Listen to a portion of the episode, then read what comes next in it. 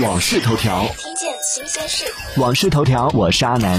近日，汉口二厂在其电商平台上线了一款名为“哈水”的玻尿酸气泡水功能性饮品，这是国内首批添加了透明质酸钠成分的气泡水产品。此次汉口二厂推出的哈水，在其商品介绍当中称，添加的是华西生物的食物级玻尿酸，一瓶气泡水中添加了六十八毫克的玻尿酸，并着重强调，这相当于四次面膜、三支美容剂的玻尿酸添加量，具有增加皮肤水分、弹润水光肌、改善气色等功效。对此，中山大学公共卫生学院营养学系教授、预防医学研究所副所长蒋卓勤对媒体表示，作为食品原料的玻尿酸并不优秀，玻尿酸并不是人体所需的主要营养成分，通过功能性食品补充的意义并不大，智商税概念居多。比商家做出的一定有效的承诺更可怕的是，消费者抱有的万一有效的幻想。